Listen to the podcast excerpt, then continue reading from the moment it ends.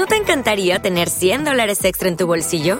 Haz que un experto bilingüe de TurboTax declare tus impuestos para el 31 de marzo y obtén 100 dólares de vuelta al instante.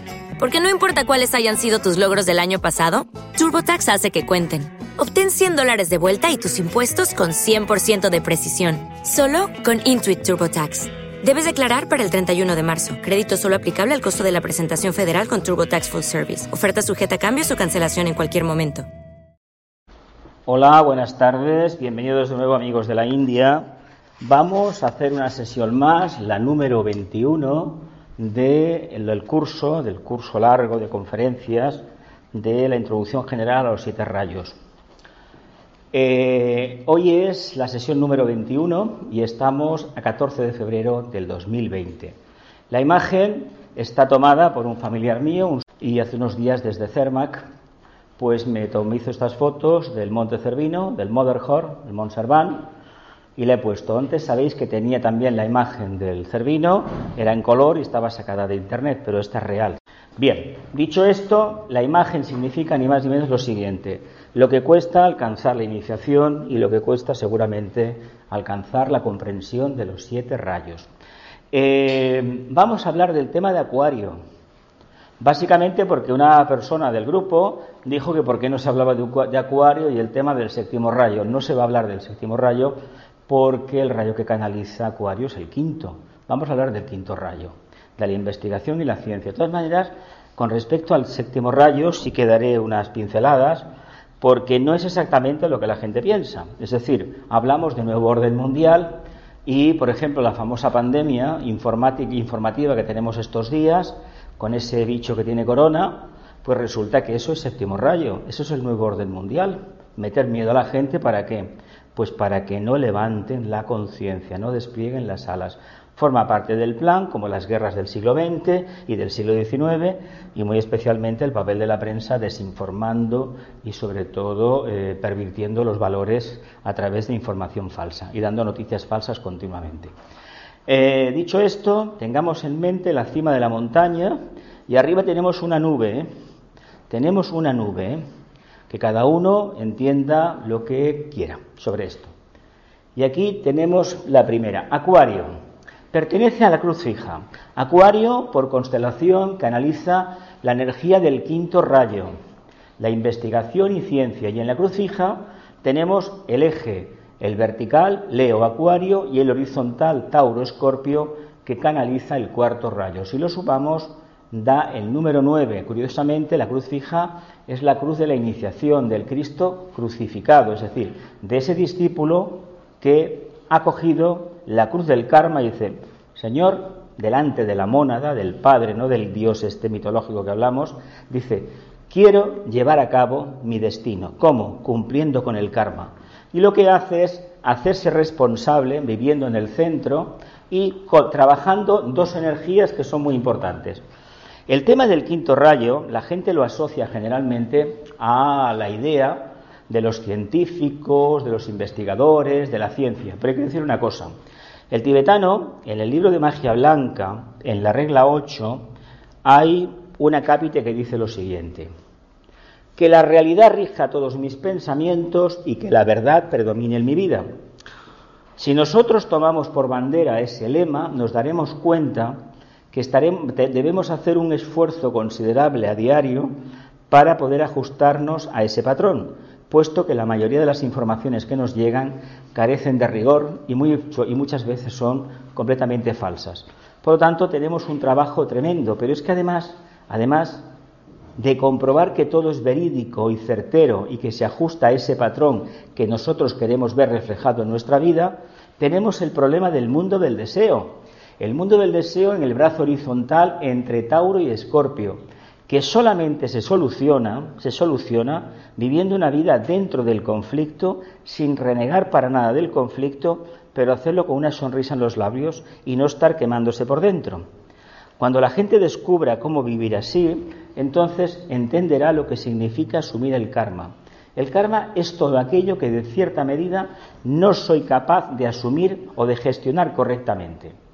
No le podemos decir a la gente si ha tenido una infancia triste, como a veces he escuchado yo en algún grupo de esotéricos, esos te lo mereces porque en vidas pasadas siempre esta idea determinista muy, muy de Jehová, muy judeo-cristiana, de que tenemos lo que nos merecemos en el sentido negativo del término. Le vamos a dar la vuelta. Cuando trabajemos el eje horizontal, el tema del deseo y la superación del deseo, es decir, la energía taurina y escorpiniana, esta, esta interrelación, entendamos que necesitamos de las pruebas y pruebas muy difíciles para poder asumir lo que significa vivenciar la experiencia de la cruz fija. Pensad que en esta cruz, en esta cruz nos van a dar la iniciación, la que toque. Pero siempre que nos den una iniciación, siendo la segunda, que básicamente es Escorpio, debemos tener bastante de quinto rayo, bastante de cabeza de coco, debemos de pensar para poder gestionar nuestro mundo emocional, nuestro mundo material y nuestro mundo mental. La razón, pues muy sencilla, vivimos en un mundo que es profundamente astral, emocional, y con las tecnologías nuevas nos encontramos, ni más ni menos, que cada día hay mil y una oportunidades para salirse del guion que previamente nos hemos marcado, que es mantener la conciencia lo más elevada posible. Por lo tanto, vivenciar la cruz es la dificultad que entraña vivir en el punto neutro. Si lo hacemos de forma pasiva, uno pasa de todo, no se entera de nada, dice que es muy espiritual, no le interesa a nadie y uno cree que realmente está haciéndolo bien. Pero esa no es la forma correcta. La forma correcta es llenarse de porquería hasta las cejas y al mismo tiempo no perder la calma, es decir, el contacto con el alma. Es más complejo de lo que parece. Por lo tanto, entendamos que ese cuarto rayo es maravilloso siempre y cuando, siempre y cuando nos traguemos todo aquello que no nos gusta. Es más, le demos la vuelta, pero en sentido positivo, lo regeneremos, al mismo tiempo que vamos expansionando la conciencia.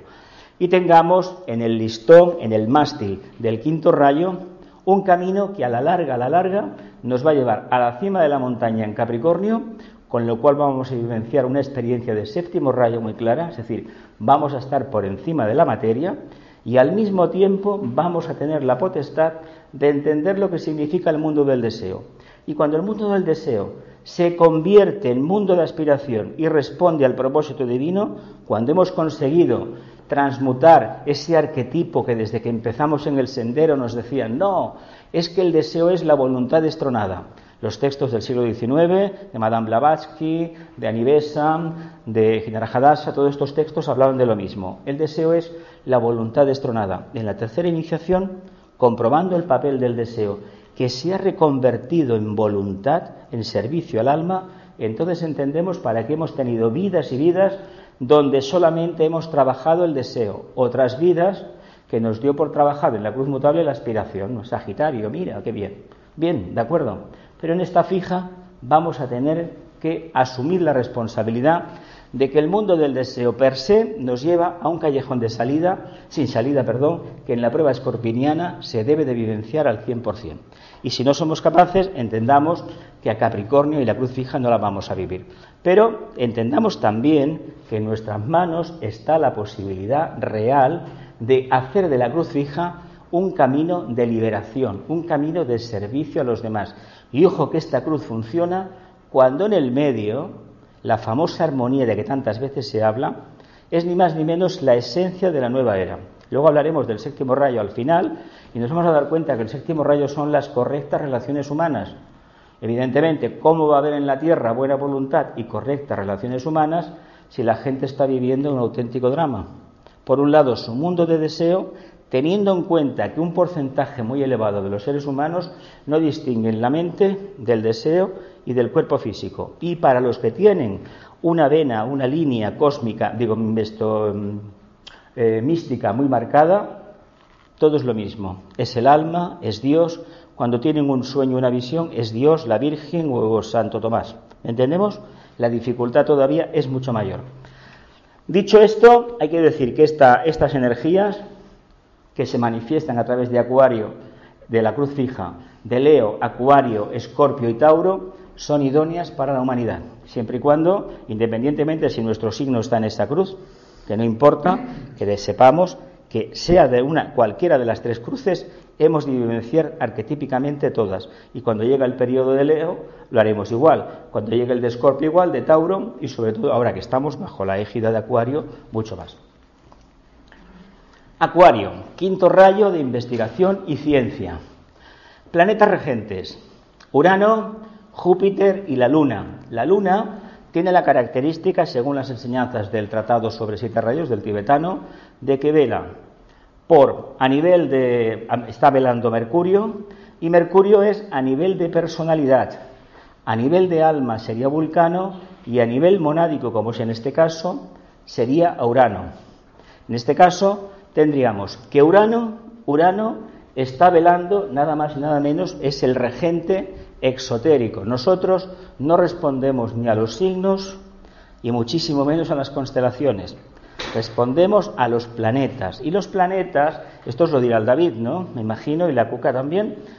Los planetas tienen una particularidad eh, muy importante, que viene al final, al final, y lo saqué del guion de la semana pasada del plenilunio por radio, por la radio, que lo hicimos con el grupo argentino, por una aportación de una compañera de, de Buenos Aires muy interesante. El problema de la Tierra, sabéis cuál es, ¿no?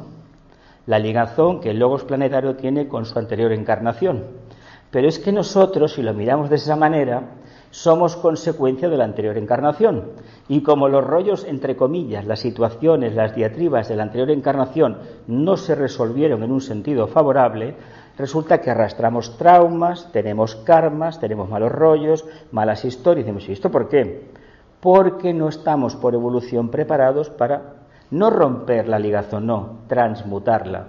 Resulta que el logos planetario, a su nivel, es, no diremos víctimas, tiene un encadenamiento específico con la forma mental de su anterior encarnación, que fue el globo de la luna, de la cadena lunar. Por eso la luna, en el aspecto monádico, el más elevado, está puesta para qué? Para tapar algo, porque todavía no podemos responder. Por lo tanto, este signo tiene dos veces a Urano, pero tranquilos, ¿eh? Que a nivel monádico hay poca gente que actúe en el planeta Tierra, por lo tanto no nos debemos asustar del potencial del séptimo rayo. Sin embargo, podemos ver séptimo rayo a través de la forma externa. Pero lo que nos interesa de este signo, aparte del séptimo rayo, es el segundo, Júpiter, como regente. ¿Por qué? Porque es el amor. ¿Conocéis a muchos acuarianos? Aparte de hablar, que tienen simpatía, tienen amor, son serviciales, es que la clave del servicio está en el segundo rayo. Si antes os he dicho en la cruz fija que el centro, el centro neutro, era un segundo rayo que tenía muchísimo de cuarto, pero que es el, patrón del séptimo actual, lo que quiero decir que la única manera en el planeta Tierra de manifestar un nuevo orden es partiendo de la base que hay una energía incluyente, integradora. Ese es el amor. No tiene nada que ver con esa idea mezquina, digo mezquina porque no es esotérica, de las buenas intenciones, eso de los sentimientos y las buenas intenciones, sobre todo los sentimientos, son una parte de la conciencia instintiva, de la raza lemur. Somos arios. Ahora bien, no tengamos, sí, un poquito complejo, ¿verdad que sí? No es lo mismo una emoción que un sentimiento. La emoción es mucho más posterior al sentimiento. El sentimiento fue de la primera raza, las primeras, y que eran animales, ¿verdad que sí? ¿Verdad que los animales tienen buenos sentimientos? Es instintivo. La emoción empieza la conciencia a funcionar y el pensamiento, la conciencia se manifiesta. Y para llegar a la comprensión del amor, evidentemente hay, hay, que tener establecido una comunicación a nivel manásico, a nivel mental, con la propia alma, con el yo superior. ¿Por qué lo digo? Porque si vivimos en el mundo del plexo, tendremos ese amor que todos conocemos. Me quieres, no me quieres, me peleo. Sin embargo, cuando tengamos el verdadero amor, el contacto con el alma, toda esa idea de al amor supeditada a una forma desaparecerá. ¿Verdad que sí? Hoy, ¿qué amamos? Formas, ¿no? ¿Por qué la gente cuando se hace algo en la cara ya no nos gusta? ¿Mm? Hay gente que le cambia la cara o personas que tienen una enfermedad por algún accidente y la gente que estaba a su alrededor los apartan. ¿Por qué? Porque no les gustaba. ¿Dónde está el amor? Estaba en la forma. Ese no es el amor que nos interesa. El amor de Júpiter es un amor incluyente, integrador. Y hay que decir que está al alcance de nuestra mano, pero al mismo tiempo parece, parece que a nuestro alrededor no se manifieste. Pero si no se manifiesta el amor, hagamos una cosa, hagamos de abanderados del séptimo rayo, de la nueva era. Expresemos nosotros ese amor. Porque si lo expresamos, estamos construyendo algo sólido, seremos un faro de luz en nuestro medio ambiente. Y hay que decir que en estos tiempos en la Tierra faltan más faros de luz que estén alumbrando la nueva era, dando la indicación de lo que viene en camino. Y yo creo sinceramente que tenemos la, oportunidad única, única de poderlo hacer. Así que yo no me preocuparía mucho y apostaría decididamente a manifestar esta capacidad integradora, esta capacidad de irradiar y de servir continuamente. Y el tema de la luna, como afecta a la parte monádica, y me imagino que aquí contacto monádico lo tenéis, me lo habéis dicho todavía, seguramente, igual dependéis algunos ya del plano del átomo búdico permanente o del átmico, y yo, pobre de mí, no me he enterado, ¿no? Lo digo porque me explicaréis cómo vivenciáis ese potencial energético con los conflictos que hay en la Tierra. Entonces, el triángulo de constelaciones, hemos hablado de los planetas regentes, es Leo, Sagitario y Acuario. Ojo porque el la constelación de Sagitario como la de Capricornio son los comodines de los triángulos de constelaciones. Pero tiene su razón de ser, porque si el quinto rayo habla de la investigación o ciencia y tenemos el abanderado Leo y el señor de Acuario, que son compañeros de viaje y uno está enfrente del otro, por lo tanto, esta es la afirmación de conciencia y esto es la conciencia interdependiente. Yo soy ese, yo soy ese, yo soy. ¿Verdad que sí? El otro, ¿verdad? El otro como grupo, no como la gente que quiero. Evidentemente hay que tener muchísima aspiración, esa voluntad de alcanzar la meta, que es ni más ni menos alcanzar el alma que está en el ascendente, decir, yo desde mi sol me proyecto a mi ascendente. Ahí está Sagitario. Y Sagitario, ¿dónde señala? La cima de la montaña, ¿no? Por lo tanto, tenemos que Capricornio, ¿verdad que sí? Podríamos poner un sexto rayo y podríamos poner entre paréntesis un séptimo. Cuando tendríamos un quinto y un quinto y tendríamos este rayo maravilloso. ¿Alguna preguntita sobre el triángulo? ¿No? Júpiter, planeta de segundo rayo, simboliza la jerarquía que oportunamente se revelará en la tierra como amor enfocado por medio de Cristo, una vez que el tabernáculo humano se halle apropiadamente construido. ¿Qué es el tabernáculo humano? La personalidad, el cuerpo físico, el emocional y el mental concreto. ¿Por qué creéis que todavía no ha dado resultado el mensaje de la jerarquía de hace dos mil años, el avatar?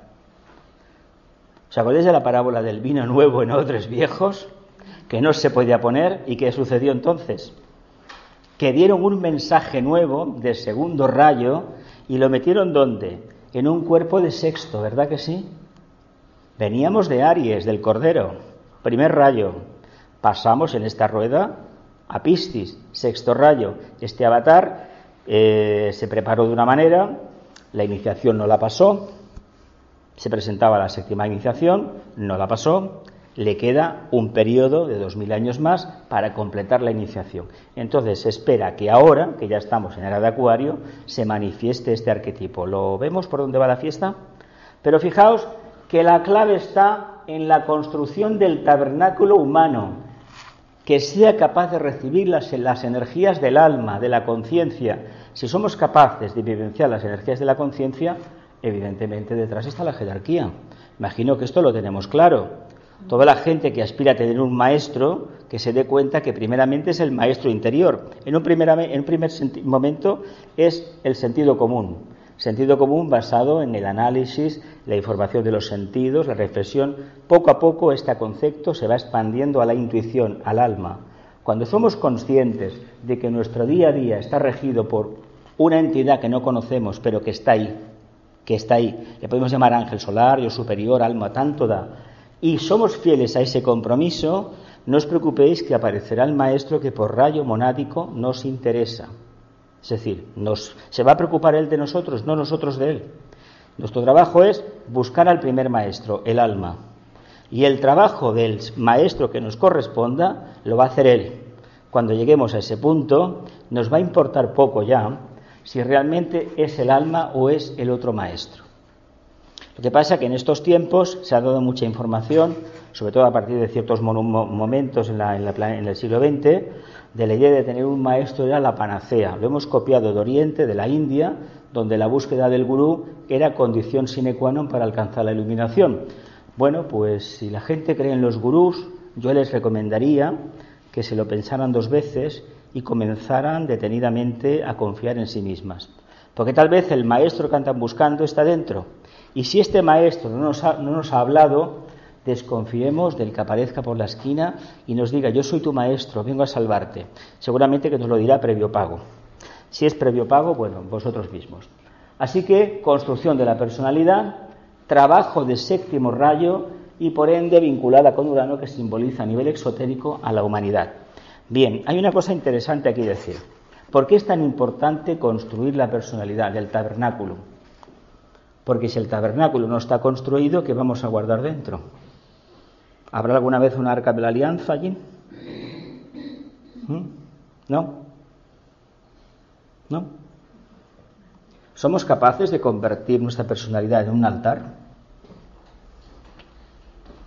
¿Seremos capaces algún día de abocar todo el potencial físico, etérico, emocional y mental concreto al servicio de una entidad abstracta que desconocemos, que sin embargo percibimos, que está muy vinculada con el segundo rayo o con la interpretación que tenemos del segundo rayo?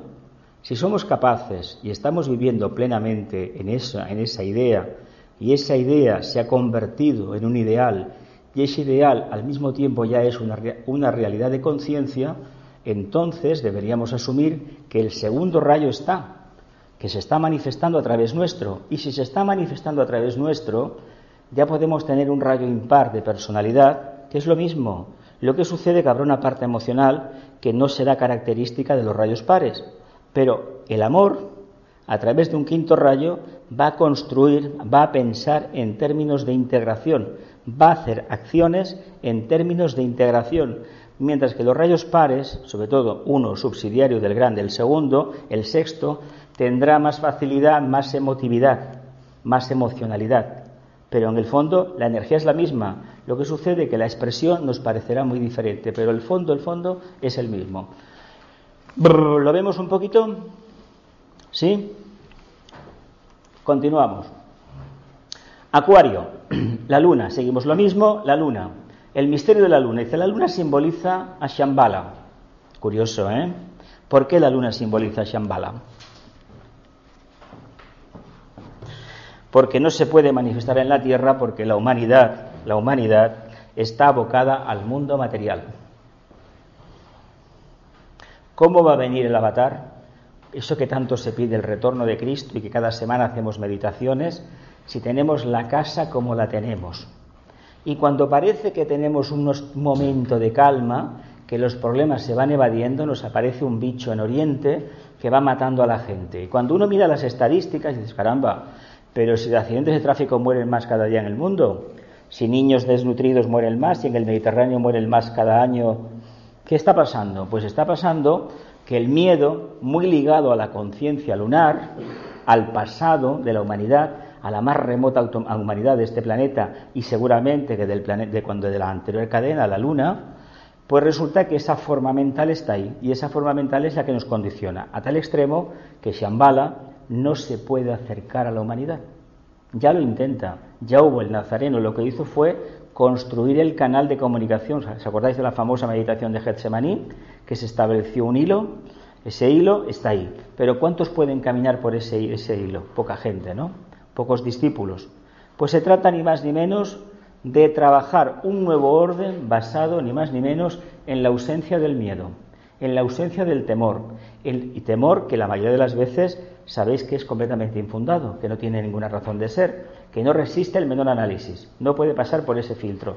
Sin embargo, ese miedo nos condiciona y ese miedo nos habla de un pasado remoto, de la forma mental que está ahí, en un principio para protegernos, pero en estos momentos hay que decir abiertamente que nos perjudica. Claro, ¿por qué nos perjudica? Porque quisiéramos dar un paso adelante. Pero hay que decir una cosa, también muy importante. Eh, ese paso adelante lo van a dar comparativamente un porcentaje muy pequeño. Tibetano habla en, el libro de los rayos y las iniciaciones que el 85% de la humanidad vive por debajo del umbral, de la, debajo del plexo, debajo del diafragma, con lo cual está diciendo que la luna, la luna está influenciando a eso, por, aplicado, si somos 7.000 millones, un 15% está por encima, esto era en los años 30 del siglo pasado, pongamos unos cuantos puntos más, pero prácticamente el 80% de la humanidad vive por debajo del diafragma. Por lo tanto, plexo solar, sacro y básico son los regentes para esas conciencias, que no tienen ni positivo ni negativo, sin embargo es un estado que debería estar ya trascendido. Pero en estos tiempos, imagino que esto lo sabéis, como el tema del sexo se ha practicado hasta un extremo que nos parece inconcebible, han venido una infinidad de almas que no estaban todavía preparadas para la encarnación. Y los conflictos que tenemos en el planeta Tierra es que vienen almas muy jóvenes y en las últimas décadas cada vez con más patologías asociadas al ritmo de vida que tenemos y sobre todo básicamente una cosa que cuando la dices hay gente que se escandaliza, a la falta de amor. No es lo mismo buscar una criatura y utilizar el sexo que utilizar el sexo y viene una criatura. ¿Lo, ¿Lo, vemos? Claro, estas almas que han sido invocadas, porque el sexo es una invocación, hablando en plata, para que vengan, si no hay amor, ¿qué clase de almas van a va a venir? ¿Lo vemos? ¿Lo dejamos así? Nos apuntamos a construir un mundo nuevo donde la luz, es decir, que es la liberación del temor, la luz y la liberación del temor. El día que tengamos una duda con el tema de la iluminación, acordémonos de este cuadro. La imagen del señor Buda. Tauro nos creó el vehículo emocional, el tema del deseo. ¿En qué consiste, pues, la iluminación? ¿En qué? En liberar del miedo al vehículo emocional. Si somos capaces de hacer esto, el problema que tenemos los humanos desaparece. No va a ser de forma automática, pero resulta que por mucho que se trabaje para eliminar el miedo y se hagan cursos cada día en todo el mundo, cada día por los medios de comunicación se nos está inoculando cada vez de forma más potente el virus destructivo del miedo. Qué curioso, ¿verdad? ¿Nos parece que aquí está pasando algo? Pues ni más ni menos que si perdemos el miedo y nuestro vehículo emocional realmente irradia luz, no nos van a manipular, la logia negra no tiene nada que hacer con nosotros. La logia blanca sí, y lo que no quiere la parte oscura, que es la que domina en el plano físico por definición, pues ya sabéis que es una materia que no está purificada, no quiere perder el control que tiene sobre nuestras conciencias. Control que hay que decir, no nos lo han quitado ellos, lo hemos dado nosotros voluntariamente. Pensad una cosa, con todo esto que está pasando, es muy de séptimo rayo, esto que está pasando en esa parte del mundo con ese virus, la idea que tendrán, no me extraña que la tengan ya mentada, preparada, es meternos algo en el cuerpo para saber si vamos a tener una enfermedad u otra. Y nos van a decir, no, no, es que aquí os vamos a detectar y enseguida vais a estar curados. Ojo, porque la idea que, persiguen a nivel, mundial es meternos un chip. Eso ya sabéis que... Y lo que nos debemos de preguntar es si no lo han hecho ya. Preguntémonos si no, no nos han inoculado ya un virus dentro del cuerpo. No sabemos cómo pero seguramente que lo tenemos. Con el, mm, mm, con el móvil, con el móvil. Entonces, si nosotros perdemos, purificamos nuestro vehículo emocional y conseguimos liberarnos del temor, poco trabajo tienen los magos negros. Pero hay un problema. El planeta Tierra, la parte física, en ese campo ganará la parte oscura, porque es la materia densa. Nosotros debemos trabajar en los planos internos, sobre todo el campo de batalla es el Kurushetra, el, plexo, solar y por extensión lo que es el, el plano astral, el subplano astral. Eso es lo que nos interesa y sobre todo, sobre todo, sobre todo, liberarnos de esa influencia maligna. Ojo que esa influencia maligna, la luna, además plateada, somos nosotros como personalidad. Mente concreta, vehículo emocional y cuerpo físico-etérico. No es que son los otros los malos, no. Nosotros. ¿Lo vemos? Aquí tenemos a nuestro hermano Urano, los mismos planetas. Urano se manifestará su potencial en el desarrollo de correctas relaciones humanas. ¿Qué son las correctas relaciones humanas? ¿Por qué creéis que, una cosa, eh, ¿conocéis algo del trabajo de Naciones Unidas, de lo que hace UNESCO, la FAO, eh, la OIT, todas las organizaciones, la ONS, por ejemplo? ¿Sabéis en qué consiste Naciones Unidas, no? es la base de una nueva humanidad, la base de una humanidad acuariana, donde el séptimo rayo del nuevo orden mundial se manifieste. Lo que estamos viendo es que Naciones Unidas es un mundo de burocracia y a veces de inoperancia, hay que decirlo abiertamente. Pero también hay que decir que es la única esperanza que hay para la humanidad. Y el problema es que hemos de utilizar todos los rayos para trabajar. Hemos de respetar todas las sensibilidades y todos los puntos de vista para poder conseguir un acuerdo. Por eso, los acuerdos, ¿en qué consisten? En bellísimas declaraciones de intenciones. Y mira que no se puede obligar a nadie, porque además obligar a los demás va en contra de la ley del karma, va en contra de la existencia del séptimo rayo, porque el séptimo rayo es la plasmación del arquetipo del primero en el plano físico. Si decimos que Dios es amor, lo que no podemos decir, y voluntad al bien, y omnipotente y omnipresente, lo que no podemos obligar a un país es que cumpla algo, ¿verdad? Tiene que ser por voluntad. Esto es como el que se somete a una terapia. Si no colabora, la terapia no vale para nada. Sí, se enriquecerá otro, pero nada más. Por lo tanto, tener relaciones correctas, relaciones humanas, hay que entender que hay que aprender a negociar. Las mesas sirven para sentarse a comer y tomar una copa, ¿no? Y también para dialogar. Por eso siempre vemos la reunión de la gente, de la gente sentada alrededor de un orador que expone unos puntos de vista. El problema de esas reuniones, como en el plano físico nos pasa a nosotros, es que cuando vamos a negociar algo, cada uno va con la foto fija en, en el coco de lo que quiere conseguir. Nadie se interesa por el punto real de vista de los demás y el por qué lo sostiene. Hay muy poca gente cuando va a negociar que realmente parte de la base de que hay que buscar el mayor bien para el mayor número, teniendo en cuenta que a veces la decisión me puede perjudicar mis intereses a corto plazo. Pero entendamos que todavía no hay una conciencia suficientemente amplia para incluir a los demás. Podemos hablar mucho de nueva era, pero mientras no consideremos al otro, al que está aquí, y a los otros, a toda la humanidad, será difícil que Naciones Unidas como la Unión Europea tire adelante. El caso del señor Breste del Brexit, los británicos, es porque, aún teniendo un alma de segundo rayo, puede más la personalidad británica que es de primero, y sobre todo el pasado entre comillas, glorioso, y esa idea que tienen ellos de la Commonwealth. Precisamente muy buenos con los que fueron mis súbditos. A ver, esto no acaba como es un convidado más en la mesa, la Gran Bretaña no ha soportado eso. Lo ha considerado una humillación y se ha apartado. No os preocupéis, ya vendrán los tiempos en que volverá. Porque además, en el sello de Gran Bretaña, ¿qué hay? Un león y un unicornio, ¿verdad? León y Capricornio, ¿verdad? Por lo tanto, volverán volverán, porque la bandera de la Unión Europea son doce estrellas de cinco puntas, nada más y nada menos que los doce pétalos del corazón. Por lo tanto, tardará lo que sea, el tiempo que sea, pero la Gran Bretaña volverá. Pero fijaos el problema. Ese otro señor de América tiene el mismo problema. Debería mirar mucho más el águila calva que tienen en la bandera, el emblema, y darse cuenta que como almas necesitan a toda la humanidad. No pueden imponer ningún criterio a los demás. Y si aplicamos eso, no quedará un país en la tierra que no tenga algo que cambiar. Pero debemos de preguntarnos nosotros qué debemos hacer para incluir a los demás, porque las correctas relaciones humanas es lo que intentó enseñar el Nazareno a su grupo de discípulos, iniciados algunos, los apóstoles. Él fue el primero, y de hecho una imagen que ha dado muchísimas controversias es la Santa Cena. La Santa Cena la podremos interpretar ni más ni menos como los dones de Acuario compartidos por la humanidad.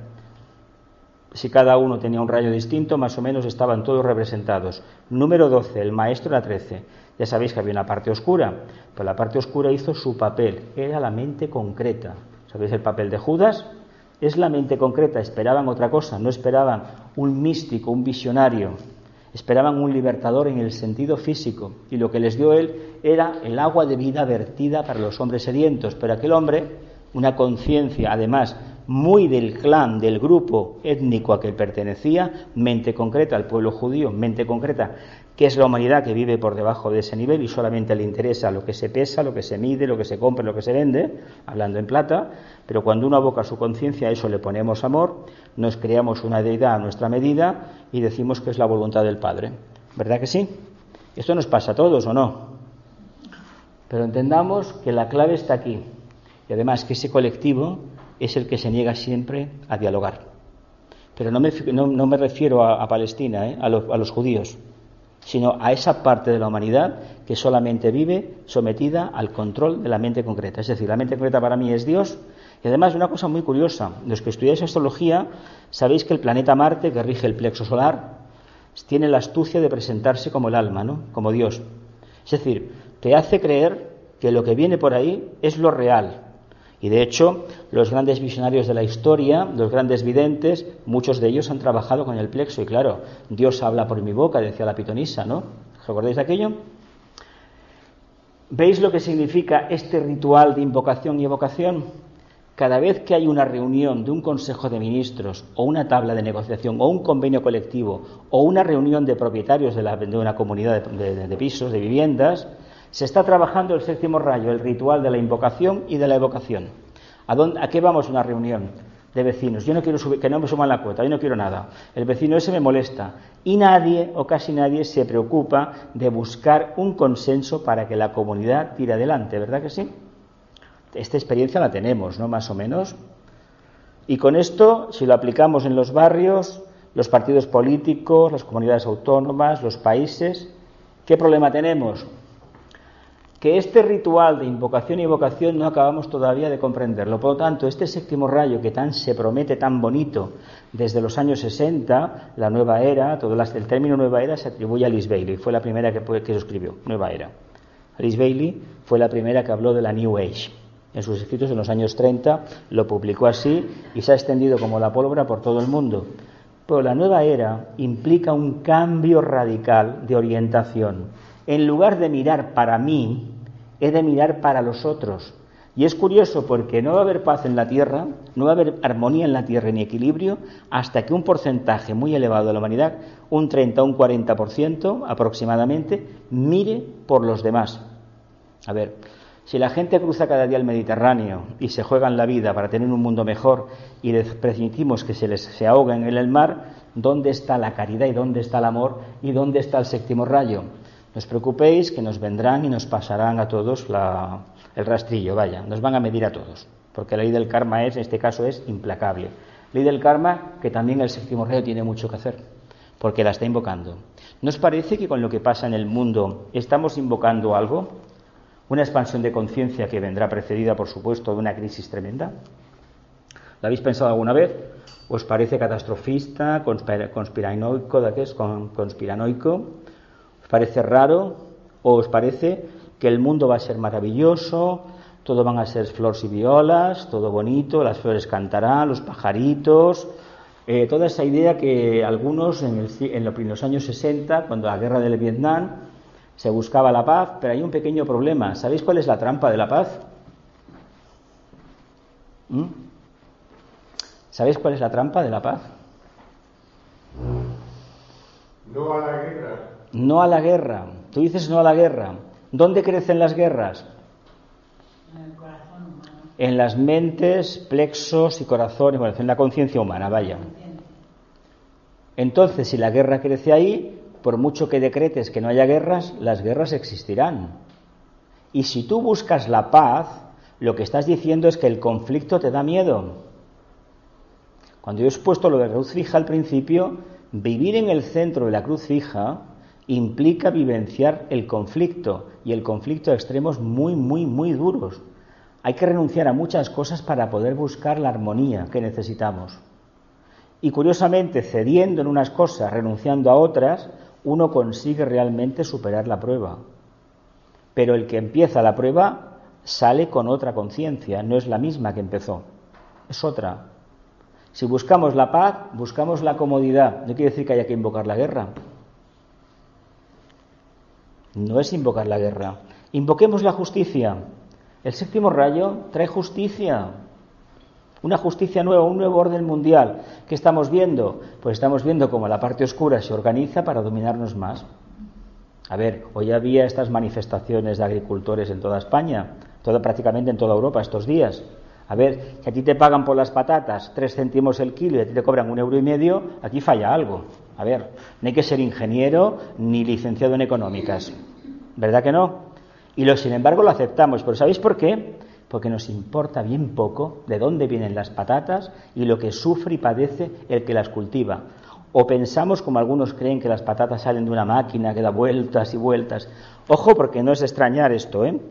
Cada vez hay más críos, más niños pequeños que van a una, a una los llevan a una clase de este y se quedan asombrados. Las manzanas venían en una caja, no, no venían en una caja, vienen de un árbol. Y quien dice esto dice muchísimas cosas más. O ver una vaca y luego asociarlo a un tetrabric, que esto me lo contaron y la verdad es muy sorprendente, pero tampoco lo es como están los tiempos. Entonces, mientras no pensemos en el otro, ¿cómo va a haber un cambio? A ver. ¿Qué, va a haber? Pues el engaño de siempre, no quiero informaciones de violencia porque alteran mi equilibrio emocional, alteran mi paz. Egoísta, falso, eso no es. Hemos, tenemos la obligación de conocer los tejemanejes de esta sociedad.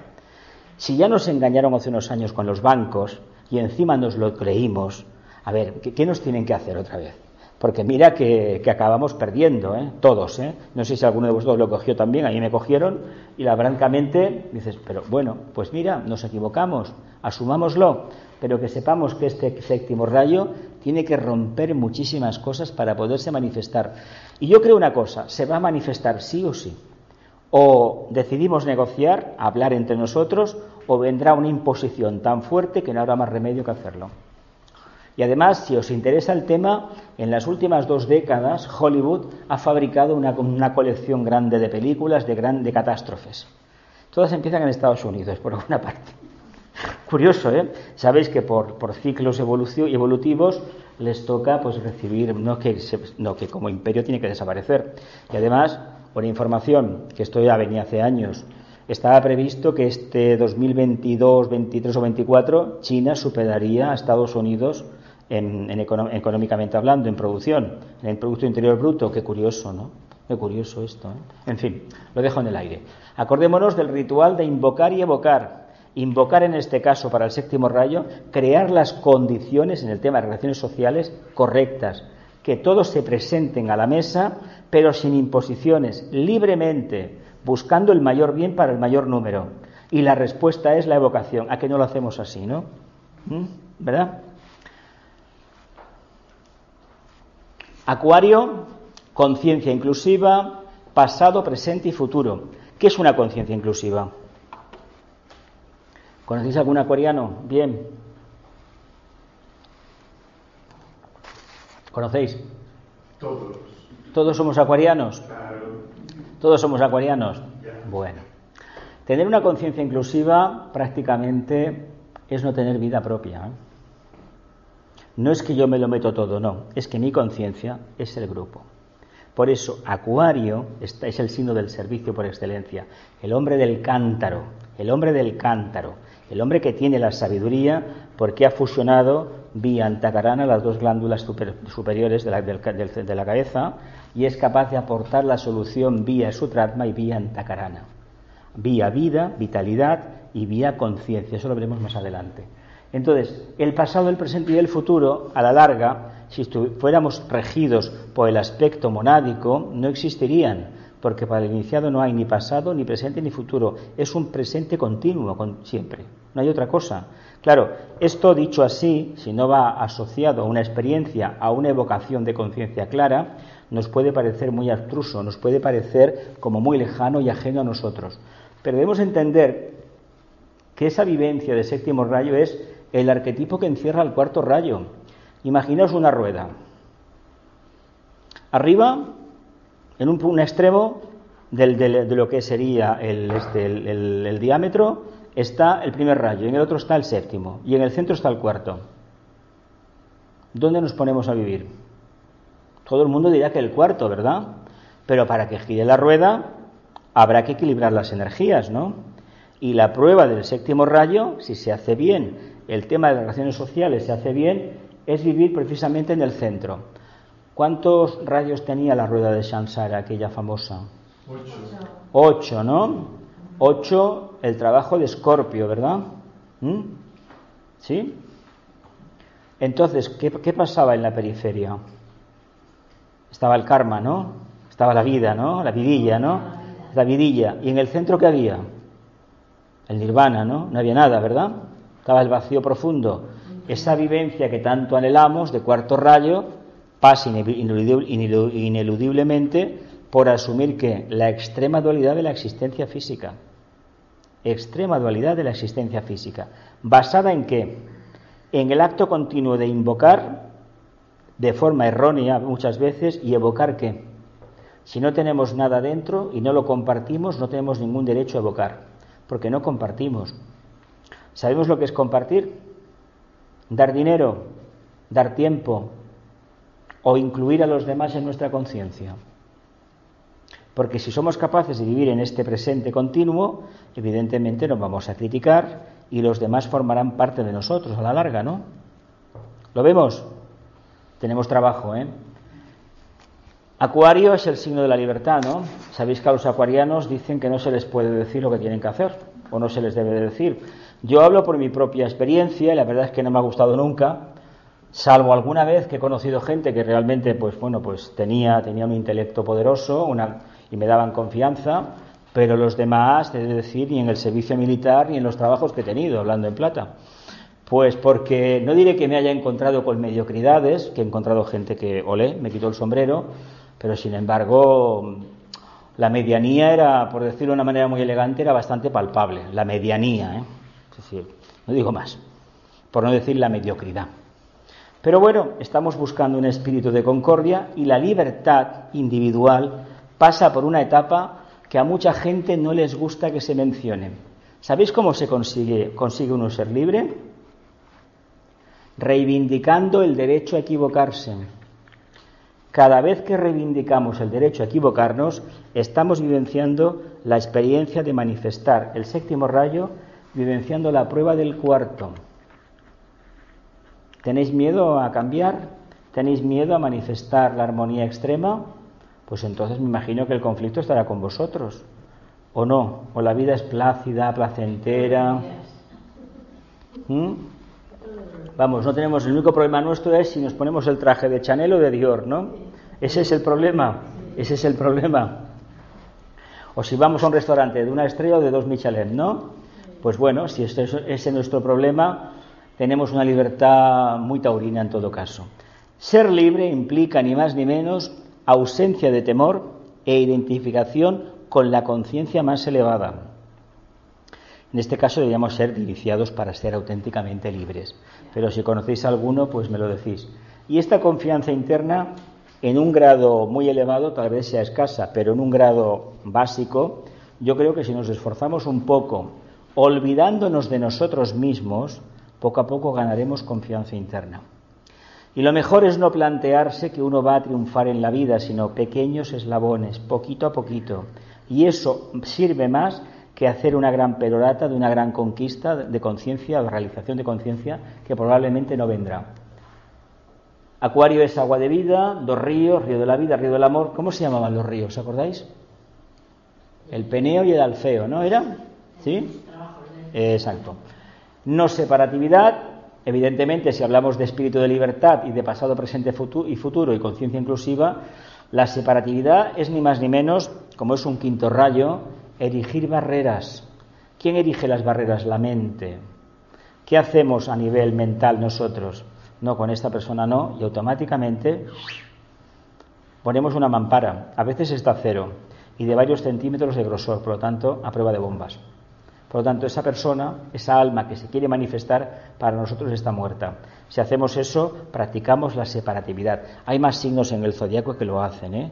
Virgo, que también tiene un segundo rayo, también lo hace. Y la, y la barrera de Virgo es bastante durilla, ¿no? Para los que estudiáis astrología. Comprensión. ¿Qué es la comprensión? ¿Es puramente razonamiento intelectual o es presencia de amor también? Un poquito de compasión. Empatía, ¿no? Vale. Vale. Amor. Para mí es capacidad, conciencia interdependiente y sobre todo, sobre todo, integración, cohesión en el plano físico es hacer puentes. El puente, además, la frase, el título de los, de los papas de Roma, estos somos pontífices, pero era el título de los emperadores romanos, que se llamaban constructores de puentes. Son antacaranas, un puente es una antacarana, sumo pontífice, sumo constructor de puentes. Eso es el trabajo de los iniciados, de los discípulos. Inteligencia, hombre, hay que ser inteligente, pero ¿sabéis en qué consiste exactamente la, la inteligencia? En ausencia de miedo. En ausencia de miedo. ¿Sabéis que tenemos miedo a pensar ciertas cosas? ¿Lo sabéis o no? Y entonces, ¿por qué no rompemos ese miedo? Porque no que me entre el demonio por la puerta, no, no. Es que el demonio está dentro de mí. Y lo que no me doy cuenta es que no lo quiero reconocer. ¿Sabéis lo que hace un pensamiento negativo que tenemos desde la infancia? Nos va fagocitando por dentro, nos va destruyendo y al final se metamorfosea en nosotros. ¿Damos cuenta cuál es el problema? Por lo tanto, la inteligencia consiste en adaptarse a esa circunstancia, olvidarse de uno, de uno mismo y perder poco a poco, por este espíritu de libertad que caracteriza a Acuario, del miedo. ¿Sí? La próxima vez que hagamos esto os lo preguntaré si os habéis quitado el miedo. ¿Sí? Y sobre todo libre autoridad. ¿Qué significa esto? ¿O qué podría significar libre autoridad? Eh, responsabilidad. Libre autoridad.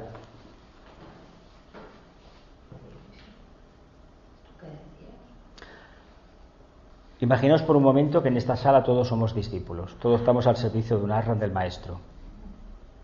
¿Qué sería la autoridad para nosotros? ¿Nuestra conciencia o el maestro? Nuestra conciencia. Nuestra... Si, si dependemos de otro, Además, el maestro no quiere a nadie que sea dependiente a nivel intelectual, emocional o supuestamente espiritual. Además, es un absurdo ser dependiente espiritualmente, espiritual, no, no tiene sentido. Así que entendamos que el servicio desinteresado nos obliga a manifestar esa libre autoridad. Uno solamente responde a lo que su conciencia le va dictando. ¿Me equivoco? Me equivoco yo. Pues os decía, reivindiquemos el derecho a equivocarnos, perdamos el miedo. No, no hagas esto que te vas a equivocar. Bueno, y cuando nos compramos el primer ordenador, ¿qué pasó? ¿Cuántas veces le metimos un bicho, un demonio dentro y nos fastidiamos el ordenador? ¿O ya no nos acordamos? ¿No? ¿No nos acordamos? Sería como responsabilidad. Responsabilidad, exactamente.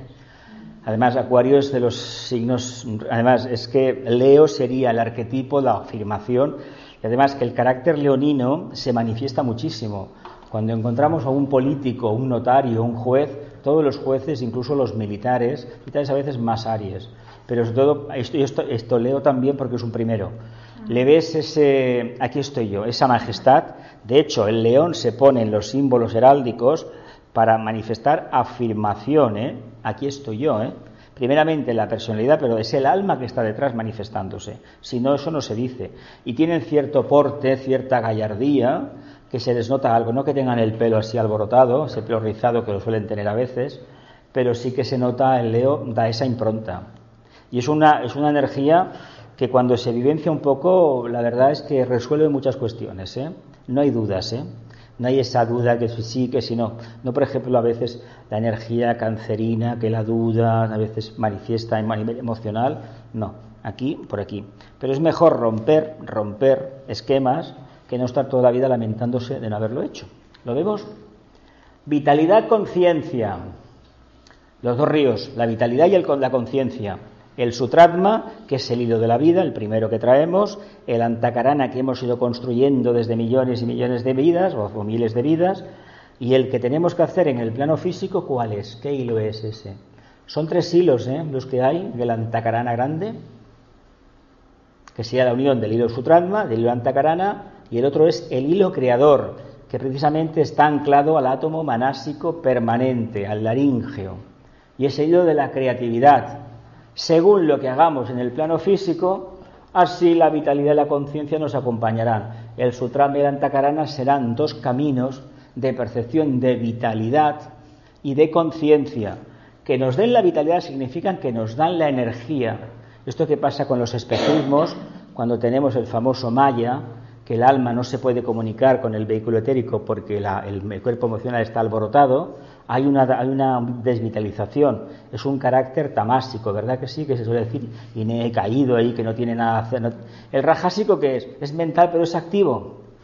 Y a mucha gente le gusta el sádvico, ese que es pura armonía. Señor mío, hay que vivenciar las pruebas de abajo para alcanzar las de arriba.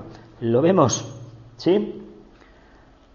Primero y segundo rayo primero y segundo rayo, y trabajando el tercero, tercero, que es la primera emanación de Brahma, llegaremos en el séptimo a la quinta emanación de Brahma.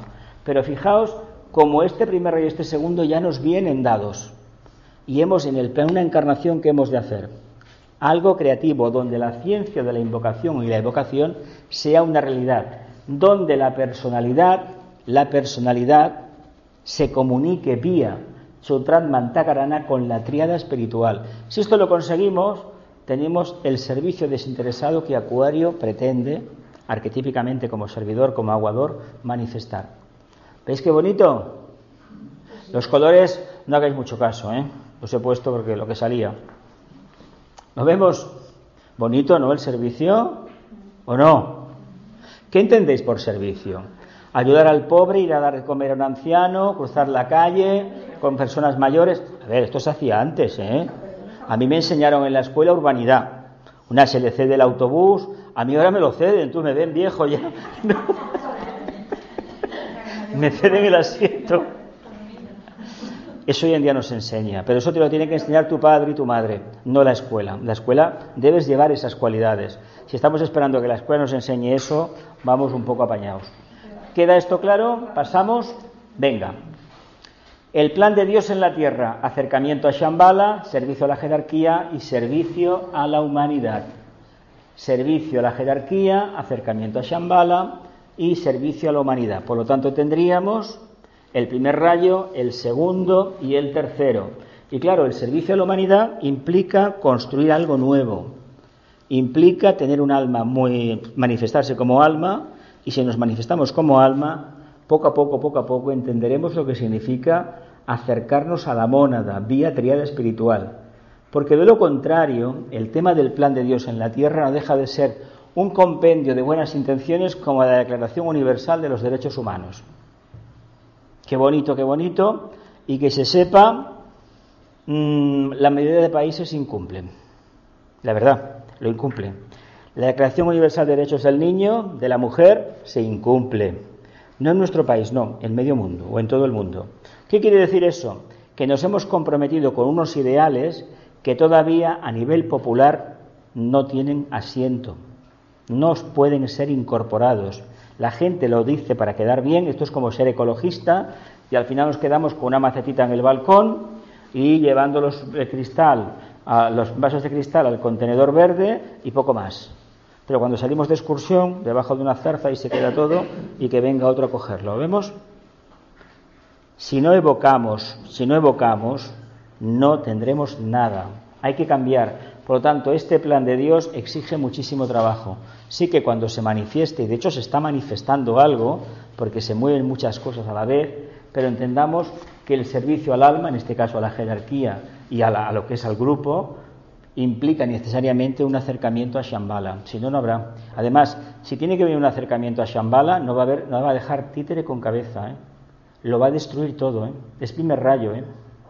Primer rayo destruye, primer rayo no construye. Debe haber un tercero y un segundo, un quinto, que construyan algo sólido, aparte de el cuarto, el sexto y el séptimo. ¿Lo, lo vemos un poquito? El problema. Y ahora vienen unas tablas de rayos para que os refresquéis un poco la memoria, ¿no? Si no os acordabais. Ah, bueno, las iniciaciones. Esto es muy interesante. La primera iniciación, el nacimiento en Belén, la, favorece el séptimo rayo. Es la energía de orden o magia ceremonial, nacimiento del, del niño Dios. ¿Sabéis qué es el nacimiento del niño Dios? La utilización del intelecto para que desde la mente nazca el alma. Anda, que vaya cosa, ¿eh? ¿Qué os pensabais? Que era un niño que estaba allí en un... El intelecto está destinado a dar la luz al alma, a lo más sublime de la mente. ¿Lo ves? ¿Lo vemos? ¿Lo vemos? ¿Mm? Segunda iniciación, el bautismo, la energía, el sexto rayo, la devoción. De hecho, por definición, por definición, en el camino de aspiración se trabaja el sexto rayo. En el discipulado se trabajará el segundo o el quinto y en el de iniciación se trabaja el primero. El monádico, el camino monádico es el primer rayo, los rayos impares. Pero sobre todo hemos de entender que ese séptimo rayo, ese séptimo rayo en el plano físico implica que trabajar la materia densa. Entonces, si lo miramos bien, ¿dónde se obtiene la primera iniciación? ¿En Belén o en la cima de la montaña?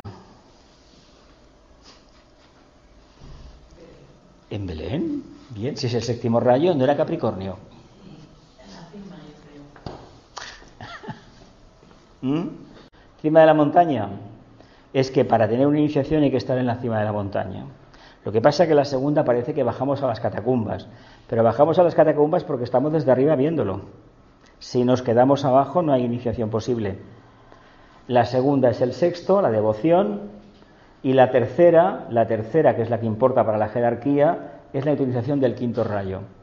Hay que analizar mucho, hay que pensar, sobre todo hay que pensar, teniendo en cuenta que el axioma que hemos dicho al principio, que la realidad rija todos mis pensamientos y la verdad predomina en mi vida, debe ser un lema grabado en la pared. Y si lo aplicamos diariamente, pocas veces vamos a hablar ¿eh? y pensar, porque no nos ajustamos al patrón. Energía de quinto rayo actúa de tres maneras en relación con los aspectos de la personalidad, como agente transmutador en el cuerpo físico, como agente transformador en el astral y como transfigurador en el mental. Nos da miedo la energía del quinto rayo, ¿verdad? ¿No? Pensamos habitualmente, el gran logro de la era de Acuario, desde la Revolución Francesa para acá, es que en todo el mundo se instauró paulatinamente la enseñanza arreglada, con lo cual los humanos somos más mentales. Es que si no es así, el arquetipo de la era de Acuario no se puede manifestar. En conciencias atlantes no se puede implantar, porque ya tuvieron su era, era otro ideal, otro rayo, el sexto. ¿Por qué creéis que la jerarquía, la jerarquía de esta, la logia negra, tiene tanto interés en que la gente se le manipule a nivel mental? Para no poder llevar nunca a la mente abstracta, para que la intuición no se manifieste. Porque si se manifiesta la intuición, los miedos desaparecen. Ya no hay forma de controlar al rebaño. Mientras la humanidad viva dentro de la, de la caverna, la famosa caverna que hay en todo el mundo, mientras vivamos ahí es imposible despertar. Cuantos más salgan de la caverna, más posibilidades habrá reales, más probabilidades de revertir la situación. Por lo tanto, ¿por qué no nos apuntamos y somos nosotros los que rompemos la caverna y salimos fuera a ver la luz? ¿Sí? ¿Seguro? Transfigurador para el cuerpo mental, transformador para el emocional y, sobre todo transmutador para el cuerpo físico. Porque entran unas energías nuevas que hacen que nuestro cuerpo, las energías, empiecen a trabajar de una manera diferente. Si tenéis un poco de perspicacia y sabéis distinguir una cara de otra, las personas muy emocionales, no devocionales. Devocionales tienen un ángel en la cara y sobre todo los sagitarianos una mirada de fuego como perdida en la lejanía. No todos, ¿eh? No todos. Pero los... Sí, sí, bueno, sí, sí, sí, señor, sí. Mesiánico, vaya. Mesiánico. Bueno, el famoso Bin Laden se escapaba la mirada del cuadro. Pero... Y quien dice eso dice muchos más. Pero curiosamente, curiosamente, los que son mentales no malgastan la energía. ¿No, conocéis gente mental? A ver, yo digo ir al banco. Ir a un banco y trabajar y, tener alguna entrevista, porque ahora todos son entrevistas, citas y con un empleado. Y ahora no es como hace 20 años, ahora están sacados de un patrón psicológico calcomanía, ni una emoción ni nada de nada. Vas al médico y madre de Dios bendito. Los médicos que yo tuve cuando era pequeño, ahora resulta que aquella empatía del segundo rayo no la tienen, es que ya ni te tocan un médico que no te toca, yo francamente, ni en un hospital en urgencias, ¿eh? que esto lo he visto, en mi propia piel lo he visto. ¿eh? Pues eso es un exceso de quinto rayo. Cuando existe este quinto rayo, la emoción se escapa. No se debe de escapar la emoción. Lo que pasa es que ocupa su justo lugar. Cuando hay demasiado sexto rayo, todo es agua, venga y venga. No, no, no. Vivamos en el punto neutro. Pero si es verdad que acaba aplacando la personalidad, la personalidad porque los tres vehículos les da la vuelta y es el quinto rayo, potentísimo, por eso. ¿Os gusta el quinto rayo? Pues venga, mañana estudiando un tratado, ¿eh? Venga, primer rayo, estas son las palabras famosas, las definiciones de los rayos. Vamos a pasar por un poco, vamos a dejarnos en... Mira, el primer rayo, que se reúnan las fuerzas que asciendan al lugar elevado y desde esa cima que el alma contemple un mundo destruido. Entonces que surjan las palabras. Yo persisto es el lema. En el segundo rayo, vamos a ir directamente al lema, nada existe sino yo, nada existe si no es la cohesión. Además, si lo trabaja el yogo solar, pues evidentemente es así. Tercer rayo, yo soy el trabajador y el trabajo, el uno que es. Yo soy el trabajador y el trabajo, el uno que es. ¿Bonito? Yo soy el trabajador y el trabajo. Realmente, ¿cuál es el trabajo que hay que hacer? ¿Manifestar el alma o construir piezas metálicas? Construir piezas eh, metálicas a la vez que Mm. manifiestas el alma. Ese sería el ideal. Ese sería el ideal. Cuarto rayo, la belleza y la gloria no me velan, permanezco revelado, yo soy. La belleza y la gloria no me velan. Es decir, que por mucha belleza yo soy mucho superior. Aún así, permanezco, yo soy. O sea que podemos ver lo que nos venga en gana de bonito y hermoso en la tierra, pero no es nada en comparación con lo que el Señor del cuarto rayo atesora. ¿Qué será? Pues ya lo sabemos. Quinto, yo dominé la energía porque yo soy la energía misma. El que domina y el dominado son uno. Yo dominé la energía porque yo soy la energía misma. El que domina y el dominado son uno. Yo soy la energía misma. Por lo tanto, lo que hemos visto antes, hace dos filminas, era que el quinto rayo que hace galvaniza los éteres, ¿no? Etéricos, astrales y mentales concretos. Y que da una nueva perspectiva. Es que si no, el vehículo emocional, pensad que para entrar al quinto reino, la jerarquía planetaria, hay que trabajar el quinto rayo.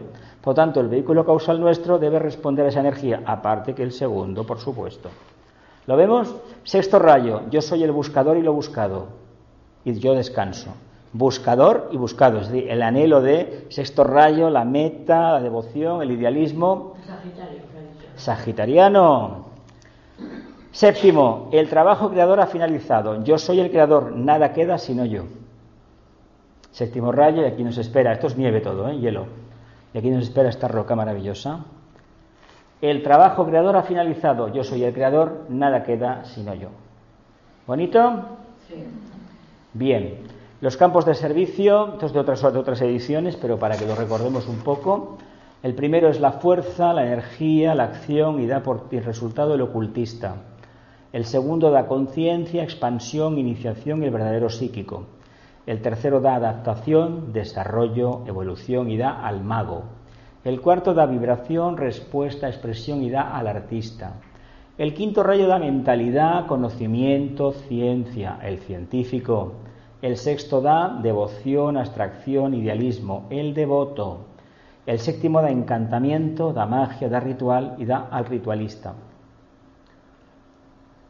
¿Alguna pregunta? ¿Bonito? El primer rayo, voluntad dinámica, gobierno, política mundial, diplomacia. El segundo, amor incluyente, religión, educación espiritual, sentido de altruismo y también la educación normal y corriente es el segundo. Tercero, actividad inteligente, filosofía, educación mental, actividad creadora en todos los campos sociales del mundo. Da la economía, da los medios de comunicación, internet, la radio, la televisión, etcétera, etcétera la, esta, ¿qué más? ¿Qué más? La filosofía y las matemáticas abstractas ¿eh? y la economía. El arte, la armonía y la belleza es el cuarto y el arte creador en todas sus manifestaciones el sentido de la ética. Pues, pues un, sentido que mm, eh, no sé si la aguja en el pajar se encuentra antes, pero bueno, hay que buscarlo, hay que buscarlo.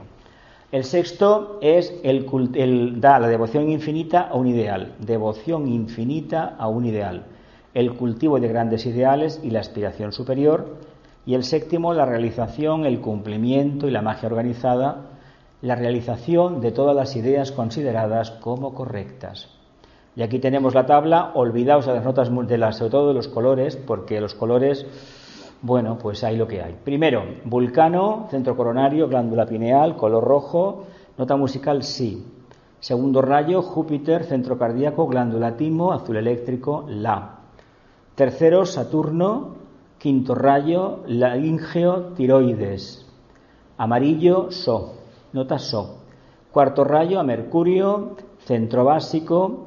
Tenemos las suprarrenales. El color verde, la nota Fa. El tercer rayo, el, el, el quinto rayo tenemos a Venus, centro agna, glándula pituitaria y color índigo, letra Mi. Tenemos al sexto Neptuno, al plexo solar, tenemos al páncreas, el color rosa, la nota Re. Urano, el, centro sacro, el séptimo, las gónadas y el violeta. Nota do. De todas formas, de todas formas, todas formas, eh, hemos de entender una cosa. Los colores, los colores, eh, como no todo el mundo tiene despierto este sentido, esta clarividencia, lo más probable es que no los veamos igual. ¿eh? No. ¿La pineal no es el no, es que los colores digo que no los tengamos en cuenta. Por definición, el primero es un color rojo. Un rojo. Lo que pasa es que yo esto mm, he visto que lo de la Bailey es una cosa, lo de Lisbiter fue otra, Anivesan fue otra, la Vasque fue otra y cada uno, y Vicente lo da otro también, otra cosa. Esto depende de tu estado de conciencia. Por lo tanto, yo no me meto. Lo que se suele ver últimamente se ve mucho séptimo rayo, mucho violeta por todas partes pero también se ve amarillo, hace unos años se veía mucho amarillo y ahora, según cómo, se ve como una nieblina violeta, pero en el campo, incluso en ciudades también. En fin, mm, las notas musicales hay que tener en cuenta que se debe tener un oído muy agudo, muy agudo, una percepción interna muy agudo para detectarlo. ¿eh? Pero sí que debemos conocernos un poquito. El por qué el centro este sacro rige las gónadas, el, el séptimo rayo, lo podemos asociar ni más ni menos a la múltiple y diversa y a veces con poco fundamento construcción de formas físicas. Por eso muchas tablas abajo, abajo ponen el séptimo rayo en el básico, pero el básico es el cuarto. Por eso hay un conflicto de es que las energías vividas en el equilibrio son un auténtico arte y ya nos quedamos. Los rayos en manifestación, el uno no está en manifestación, el uno cuando aparece lo destruye todo, el segundo está desde 1575, el tercero desde 1425 y el cuarto volverá a partir del 2025. De todas formas, volverá. Lo que hemos visto en este siglo y el pasado con el arte es una reminiscencia, bueno, una reminiscencia muy lejana, es un acercamiento a una nueva era pero básicamente aquí en Barcelona, bueno, aquí en Cataluña, algunos de los que hemos tenido, muy conocidos, como el caso de Miró, el caso de, bueno, Tapias y, quién más, quién más, este señor de Figueras e incluso el propio Gaudí, a ver, todo lo que han hecho es de un contenido astral increíble, increíble, es decir, son mm, construcciones, caso de Gaudí, de su, de su escuela, plásticas, es decir, aquello es una capacidad de adaptación a la forma más a veces irracional, no una línea de quinto rayo, decir esto tiene que ser cuadrados, no, no, a mi manera, con lo cual implica un conocimiento del material y sobre todo una conciencia que era capaz de, manifestarse así, porque eran construcciones que no dejaron indiferentes a nadie, de hecho Barcelona estaba llena de esas casas y suerte que llegó la democracia y no y pararon, pero en la época de Porcioles se cargaron muchísimas. Entonces el, sexto rayo, el sexto rayo está, se empezó a apartar de la manifestación en el siglo XVII, en 1625, siempre con los concilios. ¿eh? Famosas fechas son concilios, el del 25 y el del 75, luego hay los especiales. Y el séptimo rayo empezó en manifestación en 1675, 100 años antes de la Revolución Francesa, del descubrimiento del planeta Urano, y luego ya sabéis que lo último que descubrimos los humanos fue en 1930 al planeta Plutón, ¿no? que no se considera planeta porque está, pero es un planeta. ¿sí? Y a ver qué hay más, y si no, pues paramos. Así que, como tenemos aquí al, al Montservant, una preguntita o dos, y esto es lo que me gusta más. ¿Mm? Aquí es bonito, ¿eh? Y es además una foto directa al sol, pues evidentemente hay un contenido azul precioso. Además, hay una pared de piedra, ¿eh? Venga, ¿alguna pregunta? ¿De qué rayos sois? Venga, ¿quién se atreve a decirlo? ¿De qué rayos sois? Bueno, no hemos hecho nunca el test aquí, lo hicimos en amigos en la teosófica. Hay un test para hacerlo. No, la próxima vez que tengamos una clase, un conferenciante que no venga, haré el test de rayos. Pero como yo soy el comodín, yo es que tengo cada semana una o dos charlas aquí. Por tanto, yo tengo bastante trabajo, aparte de las meditaciones, que venga alguien. Pero este, este hombre ha frayado y mira, ¿eh? El ascendente, donde tengas el ascendente puedes tener un camino, pero el problema del ascendente es que igual te vas a, vas a desencarnar sin manifestarlo. Claro. Bueno, el nodo norte, ese es tu karma. Donde esté la, la cabeza, ahí está. La cola es de dónde viene tu problema. Tu problema, tu asunto. Y donde lo tengas, ¿qué planetas tienes ahí metidos? ¿Tienes a Saturno? En el nodo norte, ¿tienes a Saturno? Si tienes a Saturno, en la casa 3, no está en la 1 entonces. O sea, te coincide ascendente con la, con, la, con la cabeza del dragón, ¿no? El nodo norte. Y ahí no tienes a Saturno. Saturno generalmente cuando está en esa casa, está con el, con el nodo norte, con la cabeza, pues es el campo de batalla, vaya, clarísimo. Dificultades y cuando tengas ganas más dificultades. Y si está Urano, Urano es el planeta del cumplimiento. O sí o sí, ¿eh? la ventaja de Urano es que lo quieres hacer, mm, lo quieres hacer, sí, sí, lo hago. Lo vemos. Por lo tanto, cambiemos nosotros antes de que nos pasen el rastrillo. ¿eh? ¿Sí? ¿Ninguna pregunta más? ¿Hacemos un silencio? Dime, dime, dime, no. ¿Eh? ¿Cómo?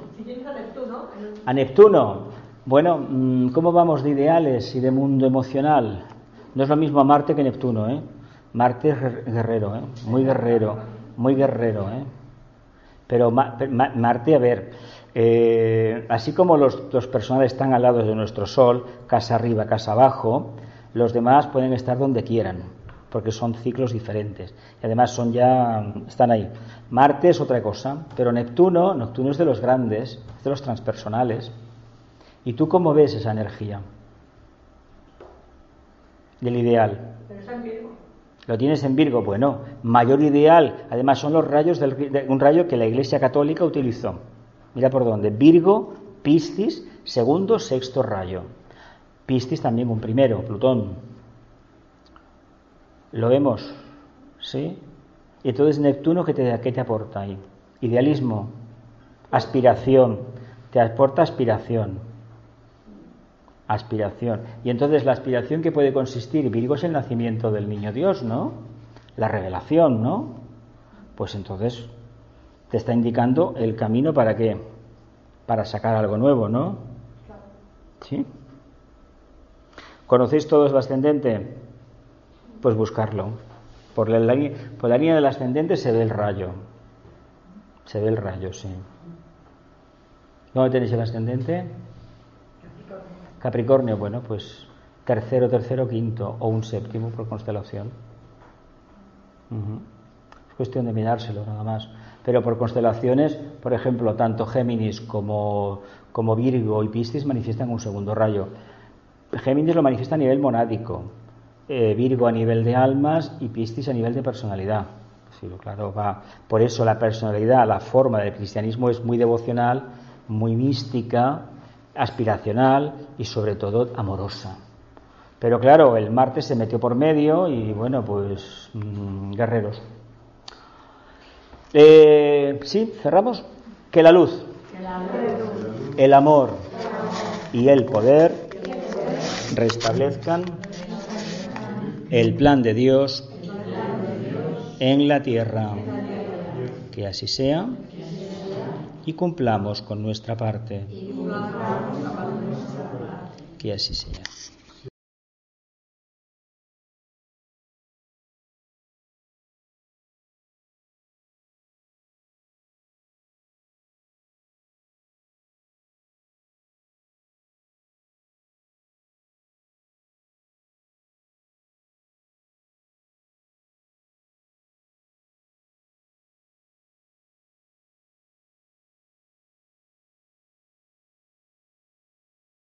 O'Reilly Auto Parts puede ayudarte a encontrar un taller mecánico cerca de ti. Para más información, llama a tu tienda O'Reilly Auto Parts o visita oreillyauto.com.